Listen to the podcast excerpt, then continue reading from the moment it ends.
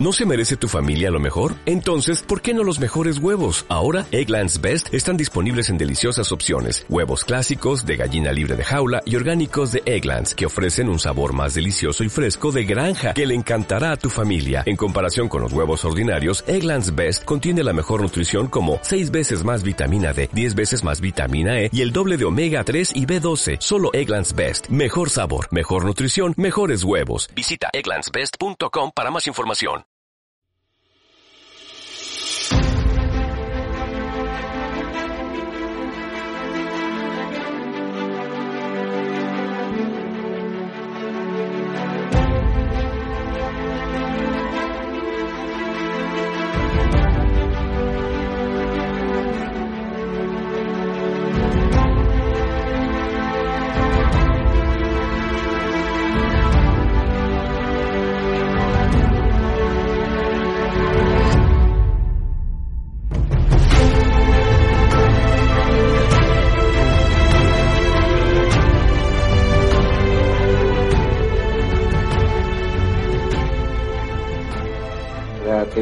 Usted condena que la vicepresidenta de la Generalitat Valenciana, Mónica Oltra, y compañera de partido, ocultase pruebas del abuso durante meses que sufrió una menor y por el hecho por los cuales fue condenado su exmarido, por aquel entonces marido, y que también se fabricase un informe parajudicial para desacreditar a la víctima?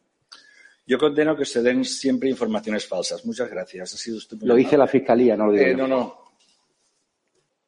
Sí, Gabriel, usted ha sido muy crítico eh, con la presencia de Sarkozy, un condenado en la convención del, Partido Popular. Ustedes también llevan condenados a sus actos independentistas. ¿Por qué ese doble trato? le voy a responder lo mismo que le respondo a su compañero o empleado. Eh, con todo respeto hacia su persona, no participamos de burbujas mediáticas de la, de la derecha. Pero preferiría que le preguntase tal vez la invitada que llevó a su programa y que dijo que había que matar a Vox o tal vez el diario Gara. ¿Sabe qué pasa, Javier Negre? Mm. Es que yo aquí aguanto a 52 diputados de Vox cada día. Aguantaron 53, pues me da, un palo terrible. Sí, ¿sabe usted a qué voto? Se nos acaba que...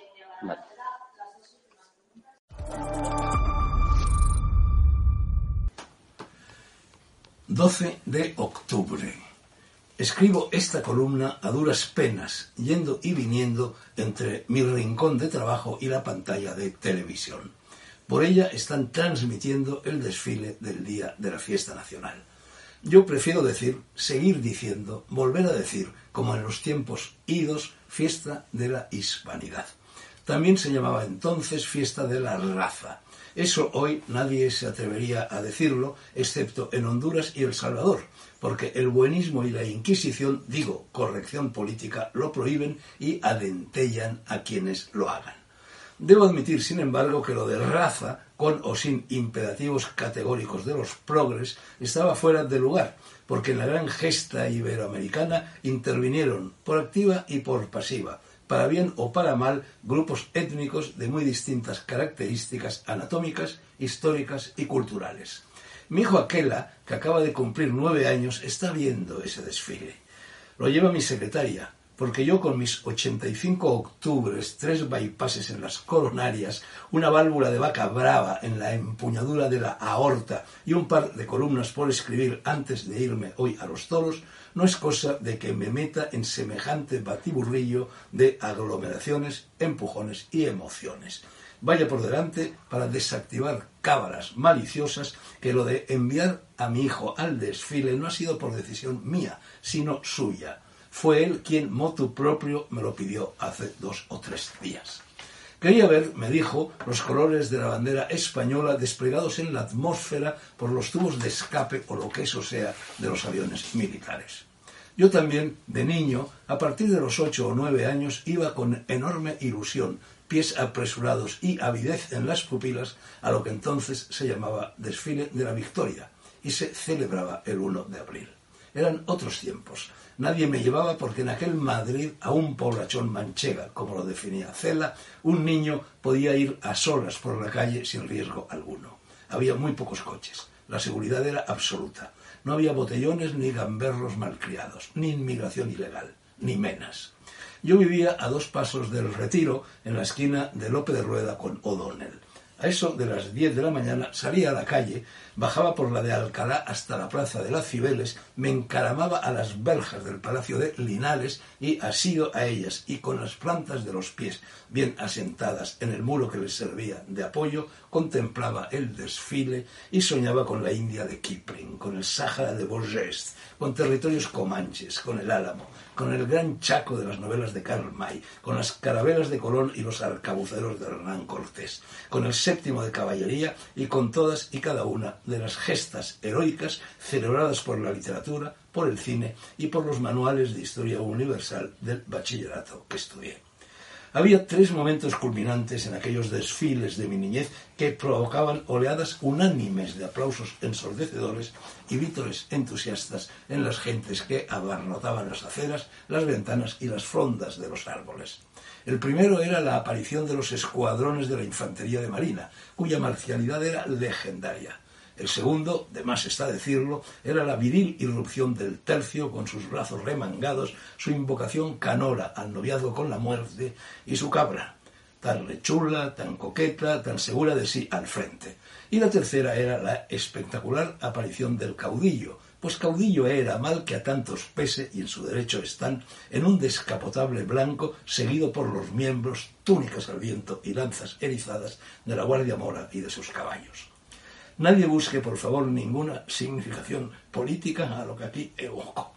Son solo imágenes grabadas en la pupila de un niño que hace casi 80 años iba a aquel desfile tan similar en tantas cosas al de hoy y a la vez tan diferente. Ya no hay un caudillo, hay un rey. Ya no hay guardia mora, hay un jefe de gobierno increpado por la gente. Ya no hay descapotable blanco, hay un Rolls Royce de elegante hechura pero la infantería de Marina sigue, y sigue la legión, y sigue su cabra, y siguen las ávidas, cándidas y cálidas pupilas de un niño que hoy ha aplaudido el ondear de las mismas banderas a las que hace 80 años aplaudió su padre. Vino nuevo, señores, en odres viejos, suma y sigue, el corazón del futuro siempre es antiguo.